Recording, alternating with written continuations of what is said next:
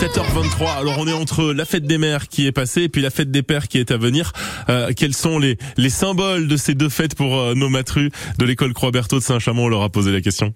Bah, c'est pour euh, montrer qu'on aime euh, nos parents et qu'on leur offre des euh, cadeaux. Vu qu'au cours de l'année, ils font énormément de, de choses pour nous et qu'ils le font pratiquement tous les jours, bah, nous, on a un jour où bah, c'est le moment de bah, leur rendre service, de les remercier. C'est là où on prouve euh, l'amour. On leur rend service euh, tout au long de cette journée. On leur offre des cadeaux, des poèmes. C'est pour euh, les remercier euh, pour tout ce qu'ils nous ont donné. Moi, je dis que c'est un jour où, euh, où on peut leur dire euh, ben merci et un, le jour où on peut dire beaucoup de fois je t'aime, je t'aime, je t'aime parce que euh, on les aime fort et même si euh, des fois les parents ils sont séparés, on peut quand même leur dire euh, de loin ou de près aller les voir, leur offrir des cadeaux pour leur dire qu'on les aime. Je trouve ça bien de fêter leur fête parce qu'ils ont eu le courage de nous créer alors que c'est pas facile tous les jours.